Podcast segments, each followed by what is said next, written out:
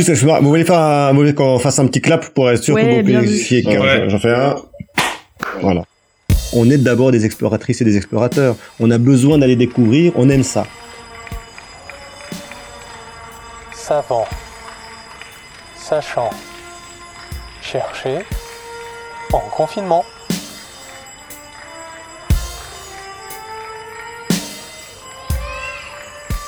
Vous l'aurez compris, comme tout le monde, on s'adapte pour poursuivre le podcast. Tel un couturier du son, je m'arrange habituellement pour que vous ne remarquiez pas les coutures. Cette fois-ci, vous m'excuserez j'espère, elles sont un peu plus visibles, enfin perceptibles. À situation particulière, invité spécial. Christian Clot est explorateur-chercheur. Il réalise depuis plus de 20 ans des expéditions au milieu extrême, alors du désert euh, le plus chaud d'Iran au froid polaire en Yakoutie, je vous invite à regarder où c'est, en passant par les jungles humides tropicales ou froides, les profondeurs ou la haute altitude. C'est le premier homme à entrer dans le centre des montagnes de la cordillère de Darwin au Chili en 2006. Il a fondé en 2015 l'Institut Human Adaptation afin d'étudier les capacités de l'homme à s'adapter à des changements rapides ou long terme à travers des expéditions scientifiques. Aujourd'hui, on l'interviewe dans le cadre d'une étude qu'il a lancée avec euh, plusieurs équipes de recherche pour mesurer notamment les impacts socio-psychologiques de cette pandémie. Et on verra aussi comment ces travaux sur l'adaptation humaine peuvent nous aider à comprendre et traverser cette crise. Bonne écoute. Bah, hum, c'est vrai qu'avant de parler euh, de toute la situation actuelle, etc., on aimerait que tu nous dises qu'est-ce que ça veut dire d'être euh, explorateur aujourd'hui, tout simplement à l'heure de, Google Earth, euh, etc. Quoi. Qu'est-ce que ça veut dire? Qu'est-ce que ça veut dire d'être explorateur? Moi, je suis explorateur-chercheur depuis une vingtaine d'années. Euh, ça, veut dire en fait la même chose qu'il y a 500 ans, et je pense que ça veut dire la même chose que dans 500 mhm. ans. en gros, un explorateur ou une exploratrice, hein, parce que c'est ça se décline dans tous les genres. c'est une personne qui accepte l'idée qu'on ne sait pas tout et qui a finalement dans tout domaine une, des zones euh, totalement inconnues, euh, totalement noires, euh, dans lesquelles il faut aller poser son regard, ses pas, son, son investigation. pour donner le meilleur exemple, je pense, il faut s'imaginer un professeur de géographie en 1480. Ce professeur qui peut être le meilleur du monde, le plus réputé, c'est lui qui enseigne au roi du monde entier, au pape. Et il enseigne la géographie, et à aucun moment, à ces gens, en son âme et conscience, il ne parle de l'océan Pacifique. Et pourtant, c'est le meilleur érudit du monde à l'époque. Euh, 20 ans plus tard, euh, enfin 40 ans plus tard, si ce même professeur doit enseigner la géographie, il doit enseigner l'océan Pacifique. Parce qu'on a, entre-temps, découvert un nouveau territoire, une nouvelle zone géographique. Et eh ben, je pense que c'est vrai dans tous les domaines. On a les plus grands experts du monde aujourd'hui qui peuvent parler de tous les domaines, et pourtant, dans chacun d'entre eux, il reste des zones qu'on ne connaît pas encore. Et donc l'explorateur ou l'exploratrice, son rôle d'aujourd'hui, c'est de continuer ce chemin, de, se poser la question à chaque fois qu'on a une limite de connaissance, qu'est-ce qu'il y a derrière? Donc malgré euh, tous les satellites, etc., et tout ce qu'on sait maintenant, euh, rien ne vaut un homme sur place, quoi. C'est un peu ça l'idée aussi. Bah, les, explorateurs de tous les temps, ils ont, ils ont utilisé la meilleure technologie à leur disposition, en fait, pour pouvoir bien explorer. Euh, et c'est ça qu'il faut, faut, faut, faut, bien comprendre. Pour pouvoir bien explorer, on doit toujours savoir quelle est l'ultime le, connaissance du jour. Donc on doit se maintenir au fait hmm. de la connaissance et la technologie aujourd'hui permet d'apporter des connaissances. Donc il ne faut pas se, détacher de la technologie, des satellites et de tout ce qui va autour, bien, au contraire. Il faut s'en servir au maximum, mais il faut aussi savoir que ce n'est pas cette technologie qui découvre. La, technologie, c'est comme un bateau, c'est comme un avion. Euh, c'est hmm. un des outils supplémentaires qu'on a à disposition pour faire le travail. Mais c'est bel et bien la capacité de comprendre la relation entre les choses. Euh, imaginons un autre cas de figure, vous êtes vous êtes un explorateur en 1850, vous partez euh, traverser euh, l'Afrique de l'Est comme Burton et, et, Speck, vous arrivez dans un, devant un grand lac, le lac Victoria, auprès de, duquel vivent des gens. Donc vous n'êtes pas un explorateur parce que vous n'avez fait que découvrir un lac hmm. qui est déjà connu par d'autres humains. Sauf que vous êtes capable, parce que vous avez une compréhension géographique un peu plus globale, parce que vous avez cette chance d'avoir reçu une éducation, de comprendre que ce lac est relié à un autre point qui est à 6000 km de là, qui est euh, un estuaire qui se jette dans la Méditerranée et que ce lac et cet estuaire sont reliés par un grand fleuve qui s'appelle le Nil.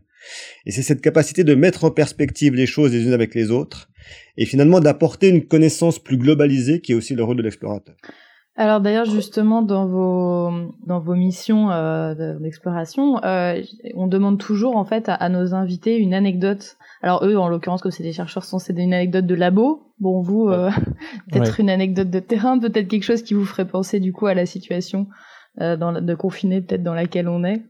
Euh, bon, c'est l'avantage et l'inconvénient d'avoir pas mal d'années de, de, de, recherche et de terrain derrière moi. J'en ai beaucoup, mais, mais alors si on doit penser à une anecdote qui me fait penser à cette situation, je vais raconter une qui est, j'en ai plusieurs parce que j'ai été à plusieurs reprises confiné dans un certain sens, soit par des tempêtes, soit par des raisons de coercition dans, dans certains lieux. Euh, donc du coup, une, une des, des tempêtes que j'ai vécues qui a duré 13 jours de suite, où pendant 13 jours on était à trois dans une petite tente. Euh, avec un vent terrifiant. C'était euh, en cordillère de Darwin, en Patagonie. C'est sur la, la, grande île de la Terre de Feu, à côté du Cap Horn. Donc c'est un endroit qui était peu pas exploré beaucoup au début des, années 2000 où, où, on, on, mélange les problématiques de la mer, de la montagne, de l'Antarctique et de tous les, les, grands courants marins. Vous êtes à la croisée entre euh, à la ligne de partage des eaux entre océan Pacifique et, et, Atlantique. Vous êtes sur sur une pile sur le point de trois plaques tectoniques qui bougent en même temps. Donc vous avez vraiment des conditions dantesques qui sont les plus complexes, à mon sens, les plus complexes de la planète en termes de, de, de, de situation géographique. Et euh, vous, bêtement, je sais pas ce qui vous a pris dans votre vie, vous vous dites, tiens, je vais aller explorer ce petit endroit-là. Ça va être sympa. Euh, et évidemment, vous vous retrouvez coincé dans une tempête euh, terrifiante qui, va durer euh, quasiment deux semaines, hein, 13 jours, à, à, trois dans une petite tente, ou, ou s'il y en a un des trois qui bouge, les deux autres bougent avec tellement on est serré. Euh, et, et, là, c'est toujours pareil, dans une tempête qui arrive comme celle-ci, on, on, sait quand la tempête arrive et on ne sait pas vraiment quand elle se termine, mais généralement une tempête, surtout dans ces coins-là où il y a une, une, climatologie qui bouge énormément, où ça, ça change tout le temps la météo, bah ça, ça va durer quelques heures, euh, un jour, deux jours, et puis après on pourra continuer. Là, 13 jours, c'est exceptionnel. Donc quand on entre là-dedans, on sait pas du tout vers où on va. Et euh, il y a une petite analogie avec ce qu'on est en train de vivre aujourd'hui, parce que quand on est rentré en confinement, pas grand monde pouvait dire exactement quand est-ce qu'on allait en sortir. Donc finalement, nos 15 mètres carrés à Paris sont pas si euh, horribles. Non, on est, on est, bien là. Puis en plus, on a, on a, enfin pour ceux qui ont la chance en tout cas d'avoir ça, il y a, y a, Internet, on peut, regarder euh, des séries à la télé, c'est quand même bien, bien sympa. Je, je, je, pense que la situation que j'ai vécue dans, dans, dans, cette chaîne de la cordillère de Darwin, elle se rapproche beaucoup plus et elle est peut-être très identique, voire euh, peut-être inférieure en termes d'intensité à, aux personnes les plus fragiles aujourd'hui euh, sur notre sur notre planète qui vivent le confinement, aux personnes qui n'ont pas de revenus aux personnes qui n'ont pas d'endroit où s'abriter réellement. Euh, on voit, on voit en mm. Inde aujourd'hui le confinement qui est, qui est, terrifiant avec une police qui tire sur les populations pour les maintenir en place. Euh, euh, même chez nous en France, ben, imaginons toutes les personnes qui étaient avant SDF, qui vivaient de l'économie de la rue et autres, qui se retrouvent confinés. Mm. là, on est dans des conditions qui, à mon avis, se rapprochent plus de ce qu'on pourrait avoir vécu en corridor de Darwin que que la plupart, heureusement, des gens qui vivent en confinement qui est techniquement confortable, ce qui veut pas dire, et, et c'est important de bien le comprendre, qui veut pas dire qu'elles ne souffrent pas, ce qui veut pas hmm. dire qu'elles sont pas enfermées dans leur tête. Euh, le confinement, c'est pas tellement la problématique du lieu ou de l'être. Euh, enfin, de, de, de, ça, enfin, c'est pas c'est pas une problématique de savoir euh, où est-ce qu'on est exactement. C'est comment est-ce que psychologiquement, mentalement, on se confine ou pas. Et, c'est là-dessus, je pense qu'il y a, la plus grosse difficulté aujourd'hui, parce que je pense que ce problème n'est pas pris en compte par, euh, la plupart des autorités publiques et des, soutiens aux, personnes confinées.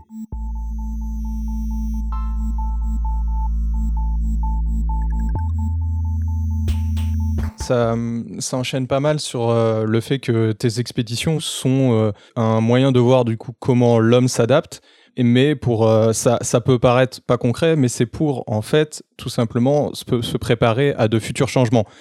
Bon, futurs changements qui aujourd'hui euh, semblent très présents. Euh, on est malheureusement dans un dans un dans un bon exemple.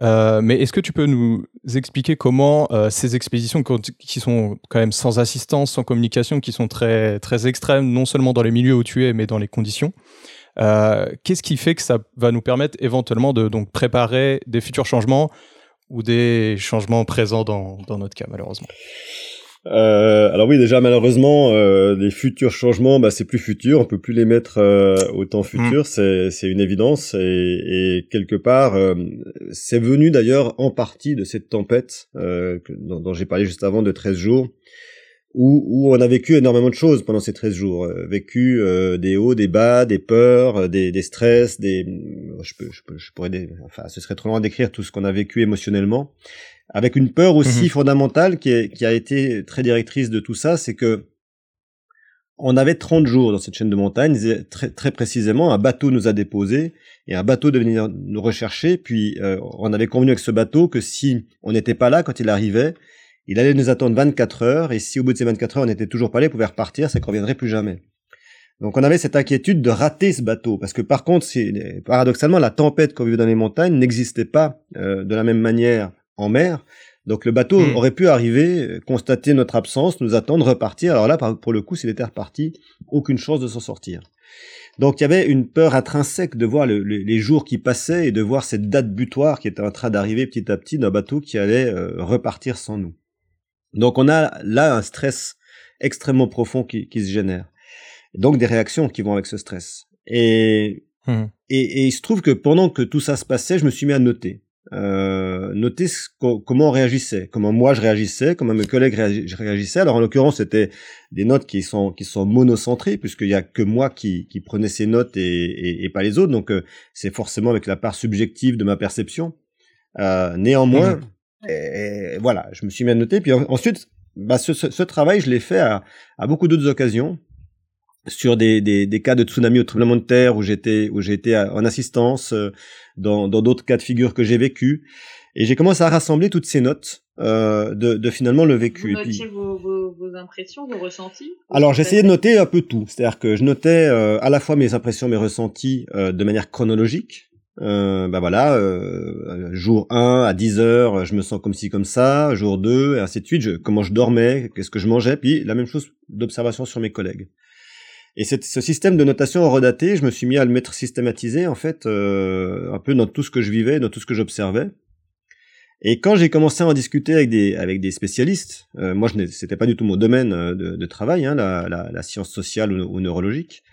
Quand j'ai parlé de ça avec des spécialistes, en fait, ce que j'avais noté leur paraissait un peu exagéré, quoi. Euh, un petit peu, un petit peu too much. Et, et, ça m'a énervé. non, je me suis dit, a, genre un peu, ouais, ce que, ce que tu racontes là, euh, t'exagères un petit peu, garçon, quoi. J'ai ok, d'accord. Alors, euh, mais bon, ok, donc là, là, y avait, à partir de là, il y avait plus que deux solutions. Hein. C'était soit effectivement ce que j'avais noté euh, était faux, était surévalué parce que j'étais moi-même émotionnellement dans une difficulté et que et qui, que, que j'exprimais cette difficulté par une surévaluation de nos émotions, soit qu'il y avait quand même quelques hiatus euh, qui, qui manquaient quelque part. Et ces hiatus, euh, bah, ils sont ils sont venus très naturellement. Finalement, c'est c'est une compréhension que pourtant tous les tous les spécialistes savent que, que, que la mémoire transforme les événements et que, et que finalement la plupart des connaissances qu'on a sur la crise, sur la gestion d'une situation difficile, vient de ce qu'on appelle les retextes, à savoir le moment où on raconte euh, l'événement qui nous est arrivé, et, et, quand on raconte, on a déjà modifié les événements parce que le cerveau, il n'est pas capable de d'accepter de, vivre des choses trop trop violentes et il, et, mmh. il les enferme. Et c'est malheureusement, je fais une petite parenthèse, mais mais pour bien comprendre ça, on, on parle parfois de d'inadmissibles victimes de viol qui qui 10 15 ans après viennent porter plainte ou viennent déclarer euh, cet événement et on dit mais t'avais qu'à venir plus tôt mais mais elles ne pouvaient pas le faire parce qu'elles ne s'en rappelaient pas pour la plupart du temps parce que, euh, le traumatisme était tel que voilà, le c'est trop violent, c'est trop dur et le cerveau a enfermé cette euh, cette information. Et c'est normal. Et, et, et c'est nécessaire parce que si, imaginons simplement qu'on se rappelle de notre naissance, on le supporterait pas on supporterait pas cette douleur de passer d'un état liquide à un état gazeux, d'un état de protection à un état d'ouverture. Enfin bref, euh, ce serait terrifiant. Et donc le cerveau c'est son job. Et, et du coup, mais malheureusement, bah, comment est-ce que comprendre et donc comment aider des personnes qui vivent des situations de crise alors qu'on comprend pas vraiment la crise puisqu'on n'a pas les éléments de, de ce qui se passe pendant les crises. Donc voilà, c'est venu de ça. C'est venu. J'ai fait ce constat et j'ai voulu comprendre ça. Donc je me suis mis à monter des programmes d'études Euh, j'ai proposé d'abord à des chercheuses et des chercheurs euh, psychologie, euh, nutrition, perception situationnelle de monter des choses. On a monté quelques quelques programmes entre 2006 et 2005 et, et 2011 ça s'est arrêté parce que on butait sur toujours un peu la même chose, c'est qu'on avait bel et bien pas mal d'informations psychologiques très intéressantes, mais mais mais mais, il manquait il manquait euh, des phases. Et, il manquait surtout une capacité de d'horodater, enfin de d'avoir une compréhension systémique globale de ce que vit une personne au-delà de son cerveau, c'est-à-dire que tous les éléments, tout ce qui peut arriver à une personne en termes de sensorialité, d'écoute euh, écologique, de, de tout ce qui va autour de, de son cerveau, de son corps, de sa génétique. Et c'est là que il y avait déjà des, des, prises de mesure à ce moment-là? Il y avait des prises de mesure qui étaient très fragiles parce que. Par exemple, euh, alors je, je, vais faire un petit jump, un petit jump cut, puis je reviendrai sur ce qu'on était en train de dire. Mais un des outils qu'on utilise aujourd'hui qui permet de mesurer le le, le, le, RR cardiaque, donc l'intervalle entre chaque battement, qui est, qui est, quelque chose de beaucoup plus intéressant que simplement le rythme cardiaque. C'est quelque chose de très important dans nos études. Aujourd'hui, ça, ça équivaut à une pièce de 2 euros euh, et de, de, de 100 grammes avec euh, tout à l'intérieur, batterie, euh, mémoire et compagnie. Euh, ça se met automatiquement en route quand on le met sur la peau. Enfin bref, c'est un outil extraordinaire développé par le CSM en Suisse. Il y a 15 ans, c'était 15 kilos ce machin avec des fils mmh. de tous les sens, avec euh, avec avec une, des boîtiers énormes. Donc en fait, quand on a commencé à vouloir monter ces, ces programmes, on n'avait pas les outils tout simplement. Euh, donc, donc c'est vrai que c'était quand même beaucoup basé sur le déclaratif et, quelques exercices de neurocognition, euh, notamment sur la mémoire, euh, la, mémoire à court terme, les mémoires épisodiques, bah, bref, toutes ces choses-là. Mais bon, il manquait toujours quand même quelque chose qui faisait le lien entre tout ça. Donc c'est là que je me suis dit, bah, il faut aller encore plus loin, puis il faut vraiment voir ce qui se passe dans le cerveau. Il me manque un cerveau. Le tien fera l'affaire. Et, donc euh, j'ai monté le Adaptation Institute, qui est, devenu le premier institut à travailler vraiment sur la capacité humaine d'adaptation au sens large du terme, avec cette notion cognitive. Donc on a ajouté, euh, en, ajoutant des neurobiologistes pour le coup, euh, spécialistes du cerveau et, de la structure cérébrale, on a ajouté tout ce qui était la phase IRM et, autres, euh, électroencéphalogramme euh, et, maintenant ce qu'on appelle euh, quelque chose de très nouveau finalement dans l'histoire de, de l'électroencéphalogramme, euh, c'est, les high density EEG, c'est des, c'est des, des, systèmes qui permettent quasiment de, de remodéliser un, certain nombre de choses dans, les schémas électriques du cerveau avec des, des, densités énormes, puisqu'on a 256 canaux au lieu de, de quelques dizaines de canaux sur les autres euh, euh électroencéphalogrammes. Bref, on, on a aujourd'hui des outils qu'on n'avait tout simplement pas il y a 10 ans ou il y a 15 ans. Ils peuvent euh, être transportés dans ces expéditions. Euh... ils peuvent être transportés pour certains. Alors l'IRM, soyons très clairs, euh, moi je pense que tout le monde sait ce que c'est qu'un IRM. Ça, va être complexe. Euh, qui écoute le, podcast, ben, évidemment on transporte pas des IRM. C'est pour ça que nos protocoles fonctionnent sur le avant-après, c'est-à-dire que euh, c'est pour ça aussi. Alors juste, on s'est mis non seulement à observer des, des, situations de crise, mais à monter des expéditions. pourquoi on monte des expéditions et quel rapport avec la vie de tous mmh. les jours? Le, la, la, situation est très simple. C'est que pour comprendre une période de crise ou une période paroxysmique de extrême, euh, bah soit on attend un événement comme malheureusement le virus comme on a aujourd'hui, et puis on regarde ce qui se passe, mais heureusement quand même, ça n'arrive pas tous les jours. Et puis en plus, on voit bien que c'est extrêmement difficile d'y mettre des études euh, très concrètes. Euh, donc il faut essayer de reproduire au plus proche ce que vit émotionnellement une personne dans une condition extrême. Euh, et finalement, les milieux extrêmes, quand ils sont vraiment extrêmes, quand ils dépassent nos capacités de, vie et de survie, eh ben, ils nous font vivre des émotions très prégnantes, très poussées, très, très, et ce, sur des périodes très courtes. Sur 30 jours, vous allez revivre un nombre d'événements situationnels qui vous faudrait peut-être dans une vie normale, hors Covid, euh, deux, peut-être trois ans même, euh, pour vivre euh, autant d'événements. Donc en fait, on est capable de paramétrer un certain nombre d'événements qu'on n'a pas provoqués. C'est bien, bien le milieu qui provoque les mmh. événements, mais par contre, on est capable, avant de rentrer dans l'événement, de faire des IRM, de vivre les événements de manière euh, réelle, puisque c'est pas nous qui les provoquons, c'est pas une simulation, c'est bien le milieu qui provoque les événements. Et puis on refait des IRM mmh. après. Donc on a une comparatif, une capacité de comparer deux moments d'IRM euh, d'état cérébral, on pourrait une cartographie cérébrale, disons cela, et, et donc on compare la cartographie.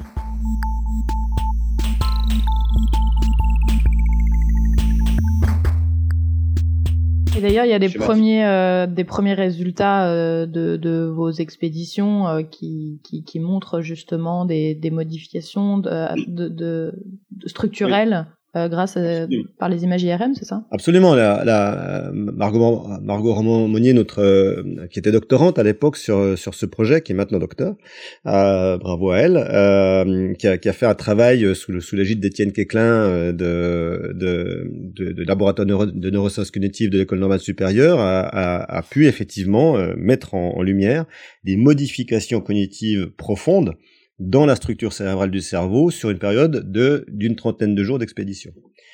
Euh, ce qui est ce qui est extrêmement intéressant pour plein de choses. D'abord, ben, il fallait le montrer une première fois. Euh, oui, c'est quand même assez inédit quand même comme euh, comme résultat. Enfin, je, je, pense euh, faut, faut souligner que c'est quand même assez c'est une mesure vraiment importante. C'est c'est un individu, mais quand même, c'est c'est un gros pas, quoi. C'est une mesure qui est une mesure qu'on va appeler une mesure basale aujourd'hui, qui permet de dire, bah oui, on, l'a observé, donc ça vaut la peine de répliquer euh, à grande échelle et sur plusieurs individus. C'est-à-dire que le problème de la science, au-delà de, de, sa volonté de faire avancer la, la, la connaissance, c'est malgré tout qu'elle coûte cher et que avant d'engager finalement des, des, moyens gigantesques sur des sur des sur des systèmes d'études, notamment quand on parle d'IRM, hein, c'est ça, ça demande déjà des machines complexes, des personnes très qualifiées pour euh, pour pour euh, non seulement les faire fonctionner, mais, mais analyser les données. Bref, c'est des coûts qui sont quand même euh, importants. Et avant d'engager des coûts sur des échelles larges, il faut il faut avoir des preuves de démonstrateurs. Et, et, et c'est ce qu'on a fait. On, a, on a fait ce démonstrateur, mais à côté de ça, on a travaillé sur d'autres populations, évidemment, parce qu'on ne fait pas que des IRM, on travaille aussi durant les milieux avec, comme je vous le disais, des, des électroencéphalogrammes, avec des systèmes d'analyse et d'observation de, de, données. Notamment, il y a une petite gélule qu'on avale, qui a été développée par Celsius, qui permet de voir la température centrale en permanence. C'est extrêmement intéressant. Alors on va se dire, mais quel est le rapport entre la température centrale et le cerveau? Mais bon, évidemment, euh, euh, quand on commence à creuser un peu, on se rend compte que d'abord l'élément le plus robuste euh, d'un être vivant, c'est sa température, parce que le tout premier être vivant du monde avait déjà une température de fonctionnement. Donc c'est un élément qui s'est développé au fil du temps de manière extrêmement précise, et que connaître la différence de 1 dixième de degré de température mmh. dans un corps vivant, c'est une indication extrêmement intéressante. Et quand on commence à relier ça à des fonctions cognitives, on réalise, bah oui, si la température augmente, eh ben il y a des fonctions cognitives qui peuvent se modifier dans la perception et surtout dans l'efficacité, parce que d'un coup le cerveau fonctionne un peu moins bien ou un peu mieux s'il est soumis à des, à des températures différentes. Et quand, euh, quand on commence à tirer tous ces fils, qu'on y rajoute la génétique, qu'on y rajoute la gastroentérologie avec notamment le, le, le, le, microbiote et, ainsi de suite, on commence à voir qu'on peut dresser une sorte de d'état de portrait robot mhm. d'un être humain dans un instant dans un instant T et de voir si les si les influenceurs extérieurs écologiques qui nous arrivent ont ou non un impact sur nous. Et, et pourquoi c'est intéressant? Parce que il faut pas confondre la notion de l'extrême. La notion de l'extrême, c'est pas d'aller dans un milieu, un territoire complexe. C'est la, c'est la notion de se retrouver ou non en compréhension et en capacité, de se sentir en capacité d'agir dans la situation qui nous est proposée. Donc, une personne qui tous les matins euh, prend le métro, va, va à son travail, donc elle, elle descend dans le métro, elle, elle, elle, part, elle revient chez elle, elle est a priori pas dans un milieu extrême. Euh, mhm. Imaginons maintenant une personne euh, qui, qui, qui, viendrait du désert de Gobi, euh, qui, qui n'a jamais vu un souterrain, jamais un métro, euh, jamais une foule, et que vous le plongez tout d'un coup dans la foule du métro, avec les odeurs, avec la quantité de personnes en heure de pointe et autres, cette personne est dans un milieu extrême. Inversement, une personne vivant à Paris dans un cadre classique partirait avec un chasseur inuit qui lui est dans son milieu naturel, eh ben pour elle ce serait un milieu absolument extrême. Donc l'extrême n'est pas dépendant de la typologie de, de, de milieu de situation, elle est dépendante de notre corrélation capacitaire entre ce qui nous est proposé et notre capacité propre. Est-ce que tu penses réellement que ma rapidité ou ma force ont quoi que ce soit à voir avec mes muscles dans un endroit pareil? Euh, justement, euh, euh, alors on, on, on voit bien qu'on n'est pas dans la dans la situation aujourd'hui où on est euh, on n'est pas dans un désert à 60 degrés, euh, mais euh, sur notre canapé qui est quand même un peu plus confortable. mais il y a, y, a, quand même vos travaux quand même aussi montré qu'il y a un, un, un cycle d'adaptation qui qui se fait quel que soit le type de, de changement. Est-ce que vous pouvez, est-ce que tu peux décrire ce, ce, ce cycle? Oui, alors sur les travaux qu'on a menés, alors entre autres sur ces milieux extrêmes, mais aussi sur d'autres typologies de, de population hein, plus, plus larges, on a, on, a, on a, beaucoup de travaux qui ont été menés, et puis on a aussi pris les, les, les récits de beaucoup de, de situations qu'on a pu analyser au travers des, des connaissances qu'on commence à, à, avoir. Et c'est vrai qu'on on a identifié une sorte de cycle qui revient pratiquement de manière systématique, quelle que soit la durée de l'événement. Euh, par exemple, pour vous parler de durée d'événement, on, on, travaille par exemple sur des ultra-trailers aussi, euh, qui vont donc avoir un événement qui va durer entre 30 et 50 heures dans un, dans un ultra-trail, ou bah, justement des personnes qui vont être pendant 30 jours, 60 jours dans des conditions complexes. Quel est le rapport? Eh ben finalement, c'est que les courbes sont assez similaires, sinon qu'elles sont, elles sont dilatées dans le temps. La, la, première chose qui se passe quand une personne est, est, est soumise à un événement nouveau, qu'il soit mmh. positif ou négatif, il y a une petite part du cerveau, alors ça va durer dans un temps euh, différent à chaque fois, mais il y a une petite part du cerveau qui n'est pas mécontent. C'est-à-dire que quelque part, le cerveau, il aime bien ce qui est nouveau. Il est curieux le cerveau. On est des animaux curieux. sinon, enfant, on pourrait rien apprendre. En fait, euh, il faut se, il faut toujours se rappeler d'un bébé quand il commence à découvrir le monde, et il faut le regarder en tant que tel parce que c'est lui qui nous apprend que on est d'abord des exploratrices et des explorateurs. On a besoin d'aller découvrir. On aime ça. Et donc, quand il y a un événement... nouveau, quoi. Pardon? L'excitation du nouveau. Euh, L'excitation du nouveau. Même dans, même dans des situations où, de prime abord. Euh, qui sont difficiles.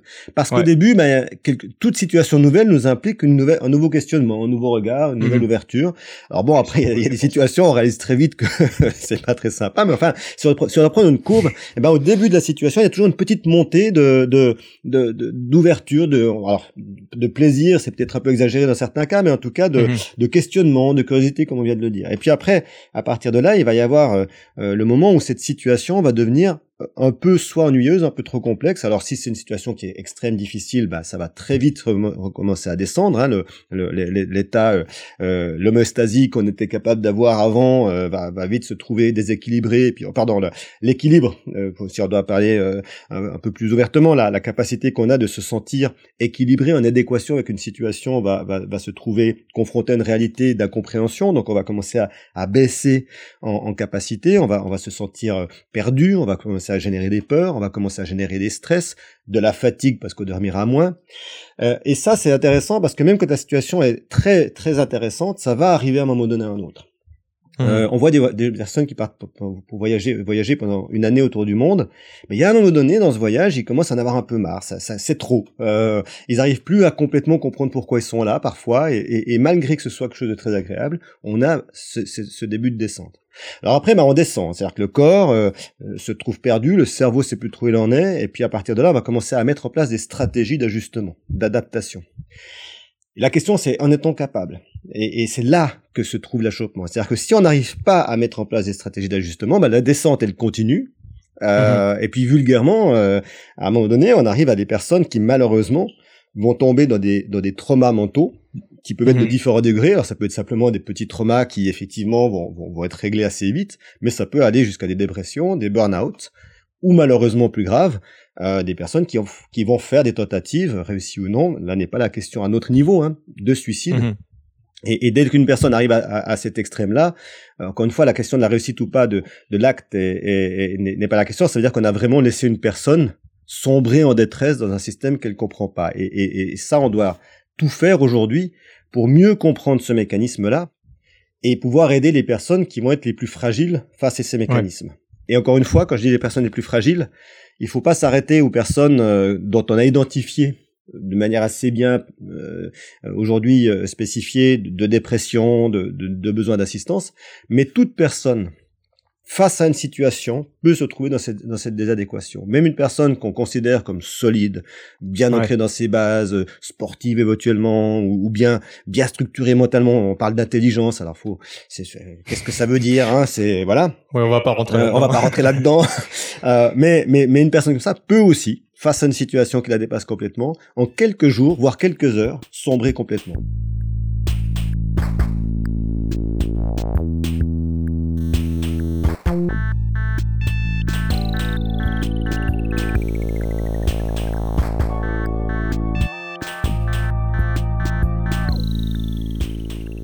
Est-ce qu'on sait euh, pourquoi? Est-ce qu'on sait euh, comment ou qui, pour pourquoi une telle personne et pas une autre Enfin, évidemment, il y a, y a, des bases explicatives. Il y a, y, a, y, a, y a encore une fois là une quantité d'émotions qui nous submerge, l'incapacité de, de, gérer en fait le, la, la, compréhension de l'émotion par rapport à, à ce qu'elle peut nous apporter. Il y a la notion euh, basiquement de, de, tout simplement ne pas trouver de solution. C'est-à-dire que euh, nous, quand on est, si, vous êtes dans la rue, vous marchez, vous avez une personne qui vous arrive dessus, vous, vous faites un pas de côté. C'est-à-dire que vous avez pris, vous avez fait une stratégie d'adaptation, d'ajustement pour éviter l'obstacle. Euh, ça, c'est des stratégies qu'on met en place en permanence dans notre vie de tous les jours pour pouvoir se nourrir, pour pouvoir avancer, pour pouvoir euh, euh, progresser dans nos vies. Et puis, à un moment donné, ben, on se rend compte qu'on n'arrive plus à le faire. Euh, tout d'un coup, vous avez des personnes qui sont tellement concentrées sur quelque chose qu'elles vont se prendre le poteau. Euh, bon, bah ça, c'est un effet tunnel. Euh, mais si on commence à mettre ça sur des sur des faits malheureusement plus plus plus plus délétères, qui sont qui sont violents envers nous, notamment des situations de peur ou des situations de profond stress, eh ben on va commencer à de moins en moins trouver de stratégies d'ajustement. Il y a une chose qui est très importante, c'est le stress, c'est que on dit le stress est dangereux. En soi, le stress n'est pas dangereux puisque le stress est justement une réaction qui appelle une stratégie mhm. d'ajustement. Donc, euh, on a un événement qu'on comprend pas, on a une poussée de stress, on trouve une réponse, le stress descend il y a un événement que je comprends pas, j'ai une poussée de stress, je trouve pas de réponse, déjà je suis pas très bien. Mais à la limite, je m'en sors parce que c'est une chose qui va pas bien. Mais maintenant, imaginons que pendant que cette période de stress où je trouve pas de réponse, il y a un nouveau stress qui arrive. Et puis encore un, et puis encore un. Bah, finalement, je me trouve euh, submergé par un nombre d'événements beaucoup trop grand et je vais commencer à sombrer. C'est la fatigue cognitive qui mène à... Voilà, on arrive dans cette fatigue cognitive, on arrive dans, dans, cette, euh, dans ces peurs profondes, on arrive dans ces dépressions. Alors, et ah, donc si on reprend cette courbe, hein, on s'est un peu égaré, mais si on reprend cette courbe, donc on est en train de descendre, et puis à un moment donné, ben justement, soit parce qu'on se fait aider, mais mais quand on peut pas se faire aider, soit des fois par soi-même, bah en fait petit à petit on retrouve un système organisationnel, on comprend qu'on est capable, bah, tiens ça j'ai réussi à le faire, et puis pouf on retrouve une euh, une compréhension, euh, je réorganise un peu mieux mes journées, j'ai réussi à trouver une solution à quelque chose qui m'était impossible juste avant, et en plus ses ressources et tout ça, et là pouf la courbe elle s'aplatit elle, elle, devient un peu plus euh, raisonnable, un peu plus normée. Euh, et puis si, euh, comme on a trouvé une forme de stabilité émotionnelle mmh. sur certains pans, bah, on, a un peu plus d'espace cognitif pour aller en chercher sur d'autres. Et donc, on, on, réalloue des espaces cognitifs à des solutions plutôt qu'à des, à des, à des inadéquations, et on commence à remonter et à ressentir une capacité de gérer l'événement. Et ça, c'est extrêmement intéressant parce que potentiellement cette courbe elle peut remonter très très vite parce qu'une personne quand elle sent qu'elle retrouve la maîtrise ça lui donne une capacité une force intellectuelle ça lui donne une envie de bah tiens je peux le faire. Donc paf paf paf on monte. Et ça c'est c'est très intéressant. Et c'est comme ça qu'on voit des gens qui euh, qui étaient très très euh, en difficulté à un moment donné qui tout d'un coup vont beaucoup mieux euh, mm. de manière assez rapide en fait parfois. Euh, et c'est d'où la nécessité d'ailleurs de, de, de, vraiment aider les gens à, à, trouver ce, ce début de mécanisme parce que c'est quelque chose qui va ensuite être une sorte de, de, de moteur pour tout le reste.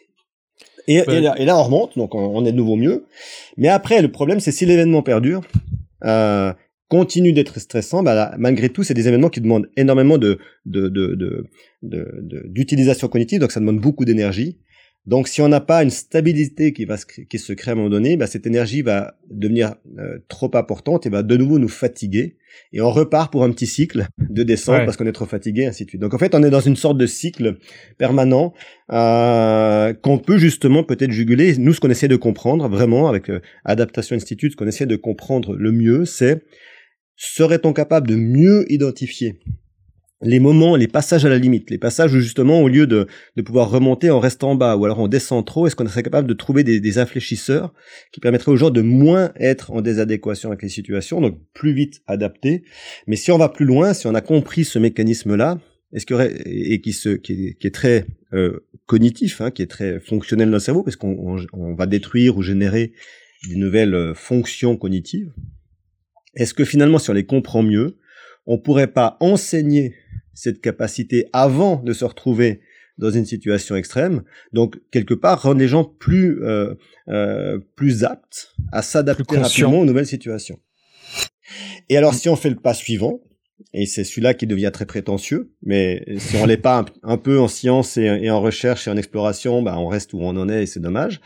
C'est que si on est capable de bien comprendre ces mécanismes et donc de les enseigner, peut-être on peut même aller au pas suivant, à savoir comprendre les paradigmes qui nous poussent dans nos erreurs les plus profondes et, peut-être essayer d'éviter les prochaines crises. Parce que si je comprends pourquoi je continue de faire un geste délétère pour l'environnement, par exemple, euh, et, que j'arrive à comprendre les émotions provoquées par ce que, ce va impliquer ce geste à long terme, bah peut-être je peux arrêter de faire ce geste. Oui, on a une petite question euh, tout à l'heure d'ailleurs à propos de ça. Et dans cette nature étrange et symbolique, où l'engin violet se mêle au sphinx antique. Alors sphinx, j'ai toujours un doute, c'est un I ou un Y? Sur, tes, sur ton site et sur tes pages personnelles, euh, en ce moment, tu donnes des conseils de confinement, j'ai vu. Est-ce que euh, tu, tu, peux en partager euh, quelques-uns avec nous? Ou les plus, pour toi, les plus, les plus, importants, les plus importants? Euh, mais tout est important. Eh bah, mais on a très peu de temps. ok, d'accord. Euh, non, bah les, alors les, les, les conseils, je dirais, faut toujours, faut toujours, il faut toujours bien voir une chose avant que je donne les conseils, c'est que chaque personne vit différemment. C'est peut-être le premier conseil, c'est d'accepter que chaque personne vit différemment une situation et que euh, et que on n'a jamais à juger une personne qui vit quelque chose et, la raison de ses actes, parce que on part tous avec un bagage différent. On a une éducation, on a eu des histoires avec nos parents, on a vécu des choses, on a été ou non voir des musées, on joue ou non de la musique, bref, on part tous avec un bagage différent. Et au moment où une crise arrive comme celle-ci, on n'a on n'a pas grand chose d'autre que nos bagages personnels pour y faire face. Et, certaines personnes bah, ont plus de facilité que d'autres dans certaines situations et il faut toujours être très très prudent quand on va commencer à dire ah mais toi t'as fait bien, toi t'as fait pas bien. Ça c'est peut-être le premier conseil, c'est arrêtons peut-être de nous regarder tous les unes les uns et les autres euh, et de juger ce que font les autres, de comparer, de vouloir toujours penser qu'on fait mieux, qu'on fait moins bien. Euh, faites ce que vous pouvez déjà au mieux pour vous Mm. Et, ce sera déjà beaucoup. La deuxième chose vraiment, c'est qu'il faut au maximum essayer d'avoir une forme d'organisation, de, de, gestion de son temps. Parce que la, la, plus forte désadéquation qui se passe dans une situation de crise, c'est qu'on perd la notion du temps. Soit il va trop vite, soit il va pas assez vite. Ça me dit quelque chose. Euh, on, s'y perd un peu, puis tout d'un coup on constate qu'il y a deux heures qui a passé, on sait même pas ce, qu'on a fait. Euh, et, donc ça, faut faire, faut faire très attention parce que c'est des vrais signaux du cerveau qui dit attention, là tu es en train de, euh, de perdre un peu pied. Donc, ok. je suis l'impression d'être en thérapie. Continue. Ah, alors attention, hein, euh, je, je, parle bien. Euh, S'installer sur une chaise ou se coucher par terre ou se mettre sur son balcon et, et rêvasser pendant un temps, imaginer, laisser ses pensées vagabonder, euh, c'est pas un problème. Le problème, c'est si ça se fait sans qu'on en ait conscience, en fait. Euh, c'est si à un moment mmh. donné on voulait passer une heure à faire un truc, puis trois heures plus tard, euh, ah tiens, mais qu'est-ce que j'ai fait? C'est là la, de notion du temps.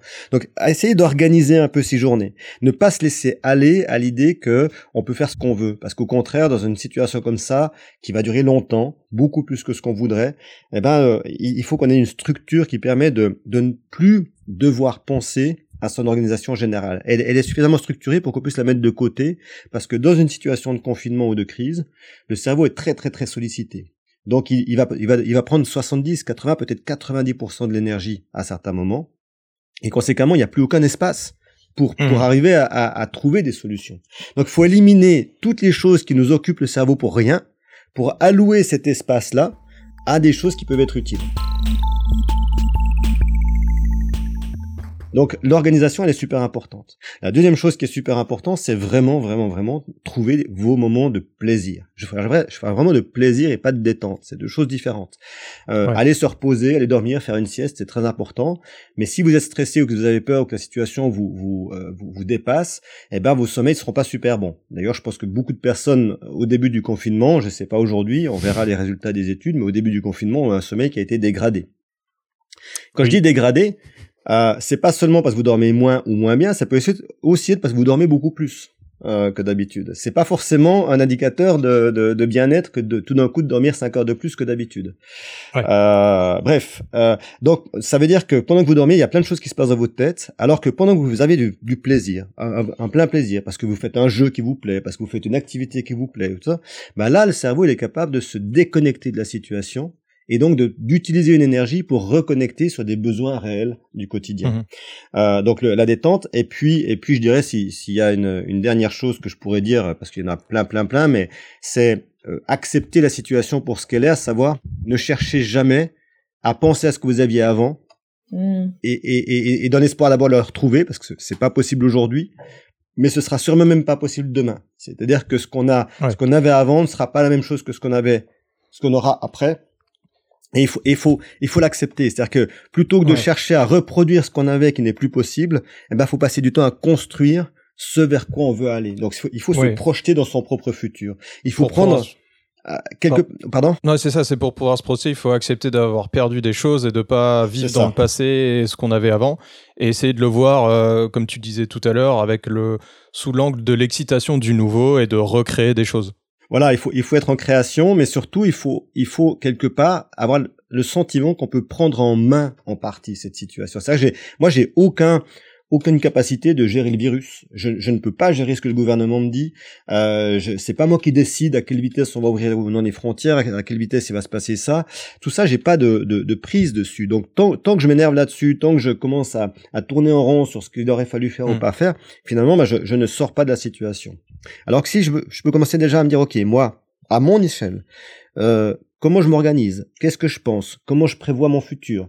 Il sera sûrement pas comme ça le futur, mais le fait d'avoir commencé à le prévoir permet de donner un premier guide vers lequel on peut se diriger, puis au fur et à mesure on réajustera euh, les décisions et les besoins. Et je pense que c'est ce que c'est ce qu'on fait pas assez, c'est-à-dire que soit on attend finalement de voir comment ça se passe pour réagir, soit on, on s'imagine un futur qu'on veut absolu. Euh, j'entends beaucoup de gens me dire ah c'est génial, euh, on va dire le 30 avril, le 10 mai, le 15 mai, je sais pas quelle sera la date, on va sortir du confinement, tout sera fini. Mais non, pas du hmm. tout. Euh, la, situation, elle va durer très longtemps. c'est comme ça, encore une fois, c'est peut-être dommage, mais c'est un fait. Donc, dans ce fait, créons quelque chose qui permet de construire. François fait des constructions assez extraordinaires avec de petites allumettes. Ah vraiment?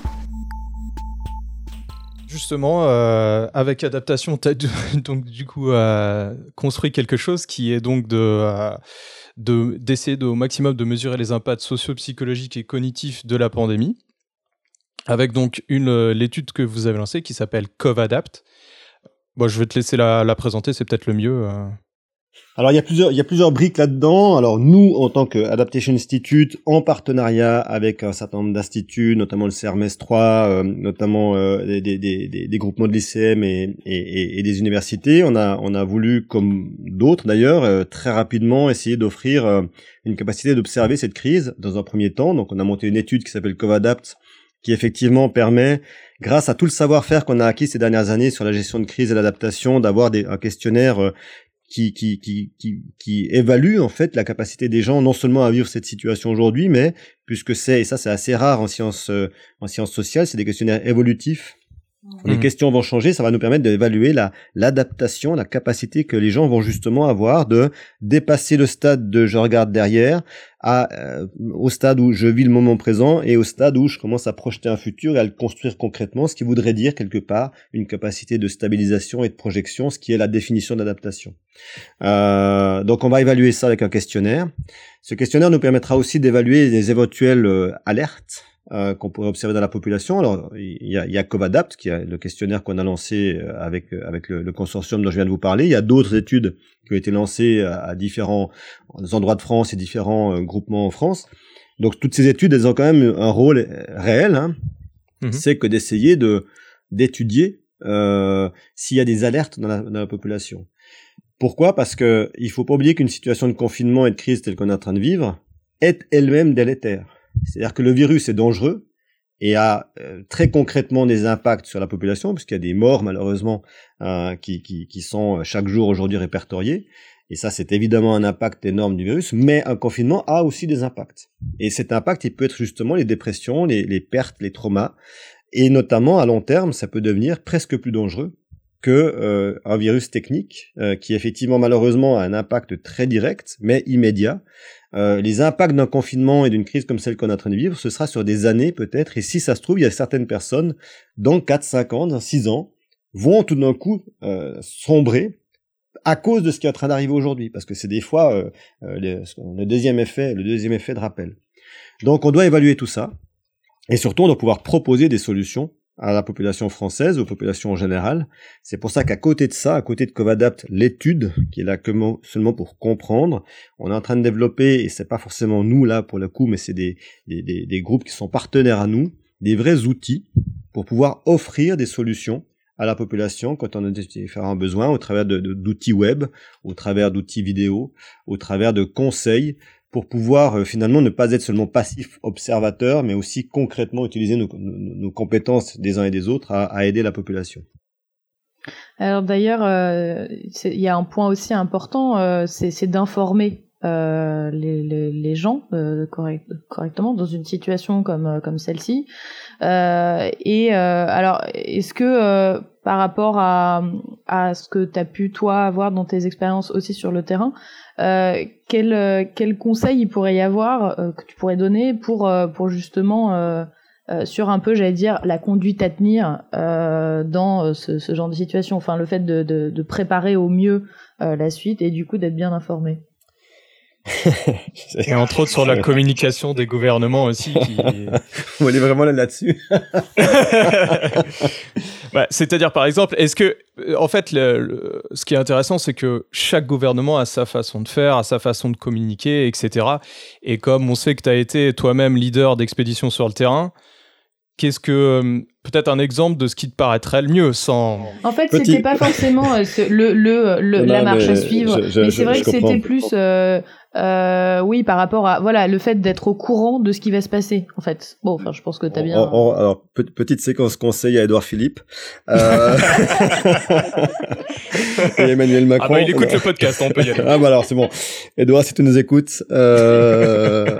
non le, le, alors je dirais petit préambule alors vous allez ça va vous énerver parce qu'à chaque fois je fais des réponses trop longues je suis vraiment désolé mais mais, mais c'est vrai que c'est des questions qui sont pas qui sont pas tout à fait anodines surtout aujourd'hui et je pense qu'il faut ouais, qu'on soit tous assez prudents sur les, comme je disais tout à l'heure, hein, les, euh, on regarde beaucoup et puis on a beaucoup de conseils à donner à tout le monde. Euh, soyons prudents là-dessus. Il y a deux choses que, dont je suis sûr, c'est que très sincèrement, je me répète, le gouvernement, aucun gouvernement du monde aujourd'hui, parce que prendre des décisions dans le contexte actuel, c'est extrêmement difficile.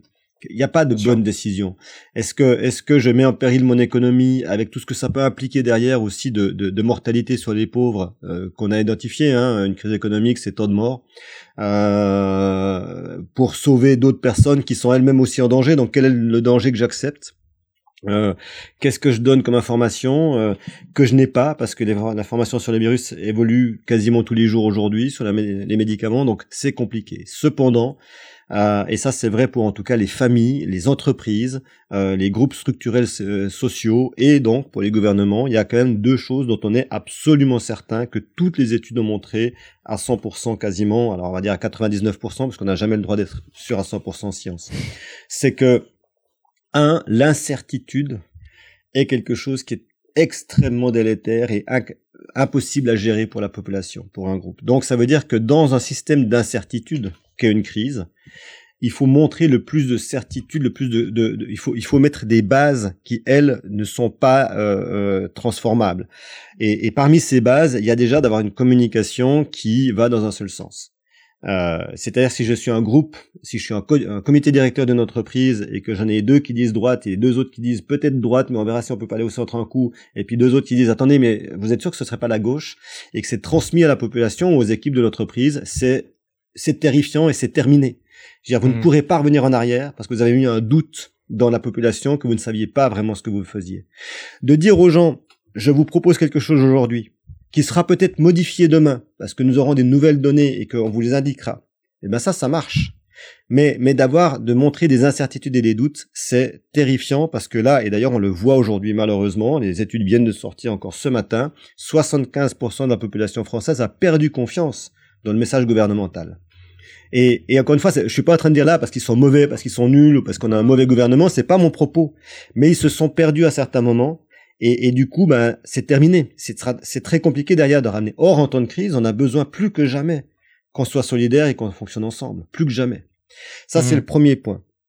Euh, donc ça, c'est, je dirais malheureusement, je peux plus tellement changer ça pour euh, pour la, la communication gouvernementale, mais je peux euh, vraiment inciter les entreprises qui nous écoutent et les, les responsables d'associations, de, les responsables de structures, euh, faites attention à ça, c'est extrêmement important. La deuxième point, qui est là encore évidente, c'est que les gens préféreront toujours euh, se projeter dans le lointain sur des événements quitte à ce qu'il soit meilleur que prévu, que de découvrir au fur et à mesure du temps des informations négatives. Mmh. Alors vous allez me dire, et, et c'est vrai aussi, comment est-ce que je me projette dans le lointain dans le cas d'un virus que personne ne maîtrise et que personne ne comprend totalement? Alors c'est compliqué. Mais néanmoins, on peut déjà dire aujourd'hui, et il n'y a pas un responsable scientifique euh, euh, ou qui que ce soit qui, qui, qui dit le contraire, c'est-à-dire que le confinement, il n'aurait jamais pu durer 15 jours, ça c'était une certitude, et surtout la situation du virus va durer des mois, on évalue à 18 mois aujourd'hui à minima. Euh, avant que, le monde, entre guillemets, retrouve une forme de stabilité et puisse commencer à vraiment reconstruire quelque chose. Euh, durant ces, mois qui vont venir, il va falloir qu'on soit capable de, fonctionner, de faire fonctionner tout un système qui, qui pour qu'il ne s'effondre pas. Euh, et pour ça, il faut avoir un objectif à long terme. Et cet objectif à long terme, aujourd'hui, nous ne l'avons pas dans la plupart des cas. Et, et, et encore une fois, l'objectif à long terme n'est pas pour dire il est définitif et, et maintenant si on n'y va pas, ça va pas du tout. Il est pour dire je, je donne un cap, euh, comme en mer, et puis si la tempête euh, change de direction, eh ben on fera un petit peu différemment. Mais c'est pas grave ça. On est tous capables de comprendre que si la tempête, euh, si le vent change de direction, je dois changer de voile. Euh, c'est pas le, le, problème. Le problème, c'est de ne pas savoir pourquoi je fais quelque chose. Et aujourd'hui, je pense que la plupart des gens, la plupart des Françaises et des Français, en tout cas, puisque parlons de notre pays, euh, puisqu'on y est, ne savent pas vraiment vers où aller.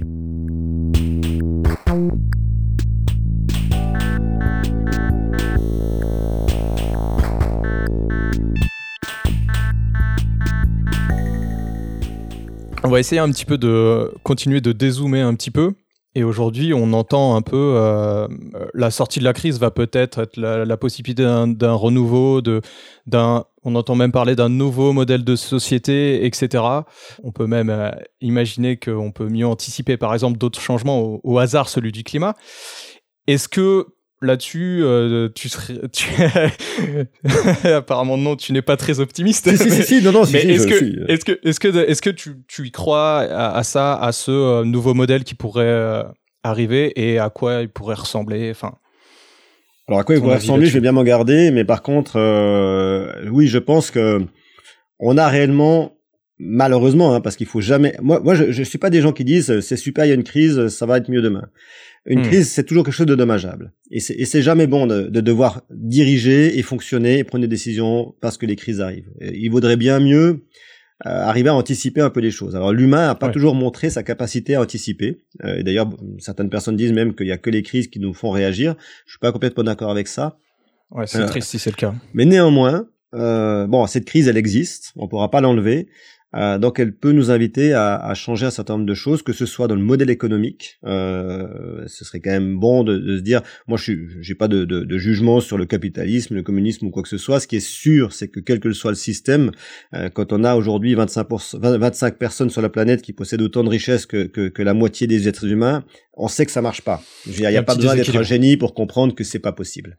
Hmm. Donc ça, oui, euh, sur ce genre de point-là, on pourrait quand même essayer à réfléchir, réfléchir aussi sur les mouvements euh, interpays. Moi, je suis pas du tout contre la mondialisation. C'est quelque chose qui a apporté énormément de choses. hein. Je rappelle quand même qu'on vit la période de notre histoire depuis 60 ans avec le moins de guerre et le moins de morts par violence, euh, par arme. Euh, même si les médias en parlent beaucoup, mais, mais c'est quand même une certitude parce que la mondialisation a aussi permis une forme de stabilisation sur certaines choses. Et puis, comme toujours dans tout système, bah, il y a des effets délétères et notamment ces transports de marchandises hallucinants. Comment justifier que un jeans fasse trois fois le tour de la planète avant d'arriver à son à son acheteur et ainsi de suite.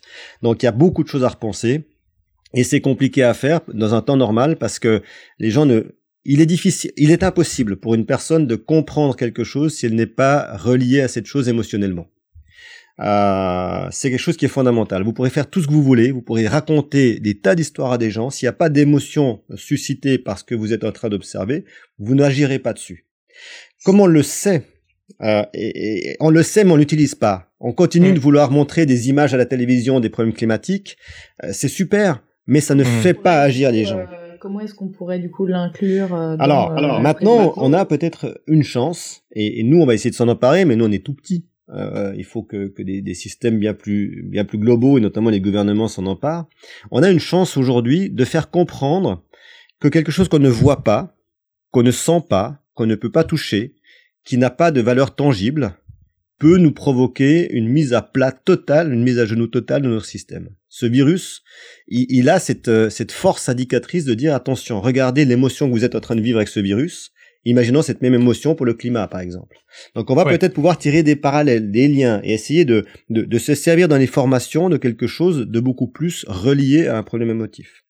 Alors maintenant, qu'est-ce qui va se passer après? Faut être très clair. L'histoire des crises, a quand même montré quelque chose, c'est le besoin de l'humain de très vite essayer de mettre la crise derrière lui et de construire derrière.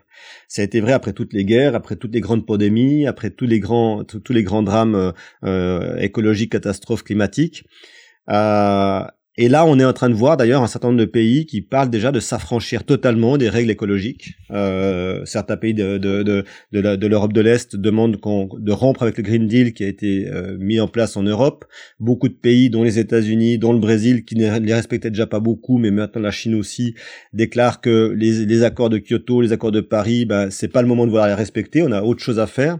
Donc, il n'est pas mmh. impossible malheureusement que derrière cette crise euh, euh sanitaire, et humanitaire.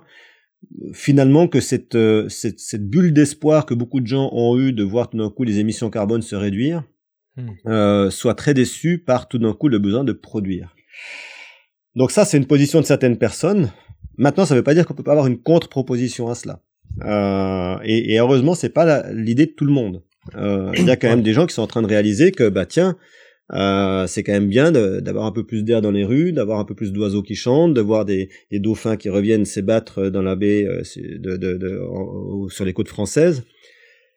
Et donc, il y a, y a, clairement quand même une prise de conscience chez beaucoup de monde. Maintenant, bah, il va falloir qu'on arrive à la susciter, à l'attiser, à la faire perdurer, parce que malgré tout, il va y avoir des choses très concrètes qui vont arriver. Euh, des problèmes économiques de fin de mois pour certaines personnes. Et quand on est en déstabilisation financière, on pense pas à l'environnement euh, des problèmes de nutrition pour d'autres personnes, et quand on a faim, on pense pas à l'environnement, euh, des problèmes de taux de mortalité dans certains pays, notamment d'Afrique euh, et, et d'Asie, euh, euh, je, pense, je pense beaucoup à l'Inde, et quand on est dans ces situations-là, on pense pas à l'environnement. Donc, il va y avoir un gros travail de stabilisation de, de, la société avant de pouvoir lui proposer quelque chose objectivement intéressant pour le climat et l'environnement. Hmm. Mais on peut le faire. Et, et ça, c'est quelque chose sur lequel je veux vraiment insister. Euh, c'est pas forcément le sujet du podcast, mais, mais puisqu'on en parle, je crois qu'il faut, il faut tous les, toujours insister auprès des, des, des populations. Nous pouvons le faire. Il, le, le, risque mmh climatique n'est pas inéluctable. Il est déjà très présent. Il y a déjà énormément de problèmes. On a déjà été beaucoup trop loin dans la destruction environnementale et écologique. Mais nous pouvons réellement encore agir aujourd'hui. Et, et, et, et, chacune et chacun à notre manière, on a, on a des petits leviers pour le faire. Euh, et c'est toujours pareil euh, si personne ne croit en quelque chose, ça ne, ça ne se fera pas, c'est certain. Si 10 personnes y croient sur un million, eh ben, ce sera difficile. Si 90 millions de personnes y croient sur 100 millions, ben, tout d'un coup, tout est possible. Donc, euh, c'est uniquement cette, cette échelle de grandeur qu'on doit réussir à transformer. On doit réussir à transformer l'envie de chacune et de chacun de, de s'impliquer, et puis ensuite d'éduquer. Voilà, c'est, je crois que le mot, euh, la clé, la clé totale, elle est là. Fait, on a une petite aussi, euh, la rafale de, questions. Là, Bah, du coup, tu veux commencer, Adrien? Vas-y, je commence. Ne vous mettez pas. euh, c'est un peu mélangé, hein. Tu, tu vois, on sort un peu du coup de. c'est une petite pause, euh, petite pause rafale, quoi. Ouais. Quelles sont les températures négatives et positives les plus extrêmes que tu as vécues? Alors, température réelle, moins 60 degrés euh, et plus 60 degrés à l'ombre. Yes. Et comme tu dis souvent, il n'y a pas d'ombre. C'est bien ça. ça. euh, du coup, quelle est ta préférence Extrêmement chaud ou extrêmement froid? C'est exactement identique dans le ressenti d'une violence extrême, d'une incompréhension pour le corps, donc euh, j'ai pas de préférence. Euh, quelle est ta prochaine expédition de prévue, du coup? Sortir de mon appartement. pas mal. Qu'est-ce qui te manque le plus pendant ce confinement? Je peux dire le sexe? Non, ça se dit pas.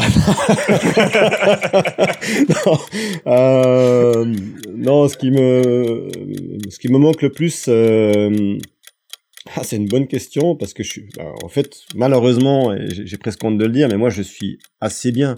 Ce qui va me manquer, c'est des expéditions, de pouvoir. Je devais être au Spitzberg au moment où on se parle. Là, je devais être en train de traverser euh, euh, les territoires euh, est du Spitzberg. Donc oui, ça me manque, mais je peux pas dire que ça me manque de manière terrible. C'est parce qu'encore une fois, moi, je suis dans un appartement avec à manger, internet, un téléphone pour appeler mes amis et ma famille. Euh, si ça dure très longtemps, ça me manquera de les revoir, mais aujourd'hui, je peux pas dire que je suis en manque. Et qu'est-ce qui te manque le moins? La pollution. Fin de la rafale. Le génie de la lampe La dernière question, euh, c'est, euh, on demande toujours aussi à nos, qu'on demande toujours à nos invités, c'est si j'étais un petit génie qui sortait de ma lampe et que tu pouvais faire un vœu, lequel ce serait? Ce serait que j'aille euh, et que toutes les personnes de bonne volonté aient la capacité de faire comprendre les émotions euh, fondamentales de ce qu'impliquent aujourd'hui les problèmes environnementaux euh, sur la planète. Et, donc d'amener bah, les 8 milliards de citoyennes et de citoyens aujourd'hui que nous sommes à comprendre un que nous devons être solidaires de cette problématique parce que il faut que tout le monde s'y mette et deux qu'on a réellement réellement aujourd'hui la possibilité d'agir et de, et de faire en sorte que notre monde perdure, le vivant perdure à long terme si tant est qu'on ait envie de le faire. Donc oui, j'aimerais que ce petit génie me donne cette force euh, parce que parce que euh, on a tous et toutes des moments où on perd espoir, on perd la foi euh, face à, l'ensemble de ce que de ce que de ce que ça semble impliquer euh, que de vouloir dire on va sauver euh, et c'est même prétentieux de dire on va en tout cas aider à ce que notre environnement ne, ne, perdure à long terme que le vivant que les splendides mammifères existent toujours que qu'on puisse continuer d'aller observer cette nature qu'on aime toutes et tous et qui nous, qui nous a tous construits. On vient tous de la nature. Il n'y a pas un être humain sur cette planète qui, qui vient d'un hôpital. On est dans un hôpital structurel, mais, mais c'est bien la nature qui nous a fait naître. Euh, et, et, et, ça, on doit le comprendre. Et oui, j'aimerais avoir cette capacité de le faire comprendre. Mmh Dernière chose promis, euh, c'est à chaque fois on demande donc euh, une, enfin plutôt on laisse une carte blanche à, à nos invités. Et euh, pour la pour la petite anecdote, je mets toujours derrière une musique de forêt amazonienne. C'est la première fois que ça aura autant de sens. J'en suis ravi. Une carte blanche. donc donc euh, carte blanche pour oh. pour finir le podcast. Ouais, c'est un peu ce que je viens de dire dans un sens, hein, mais euh, je me doute. Non, je je je je, je pense que on a on a on est dans un moment de l'histoire qui est qui est comme tout moment de l'histoire, mais celui-ci, je crois qu'il est particulièrement euh, passionnant et fabuleux. Euh, et, et j'aimerais qu'on arrive à arrêter de, de, se regarder tous et toutes en antagonisme et, et de se dire euh, les technologies c'est mal, euh, l'argent c'est mal, euh, le communisme c'est mal, le capitalisme c'est mal, les femmes c'est mal, les hommes c'est mal, et, et finalement de toujours englober tout le monde dans une sorte de tout, alors que chaque individu est différent chaque individu est particulier et que euh, à chaque fois qu'on dit euh, les Français ou les femmes ou les hommes, eh ben on fait une aberration euh, raciste parce qu'on considère que tout tout le monde est la même chose ou le même ou le même par sa condition unique. Et ça c'est grave. Euh, acceptons les différences, acceptons cette diversité de chaque humain, acceptons cette capacité d'une personne à, avoir des traits de génie, même si c'est pas euh, quelqu'un qu'on considérait euh, à la base comme quelqu'un d'intéressant, d'intelligent. Acceptons la bêtise des, des, gens qu'on considère intelligents. Acceptons que à des moments différents de notre vie, à des instants différents de notre parcours, on a des réactions différentes et qu'on peut parfois faire des erreurs. Et que que si on accepte ses erreurs à soi et qu'on accepte les erreurs des autres, mais bon sang, qu'est-ce qu'on se donnera comme capacité de croire les uns envers les autres?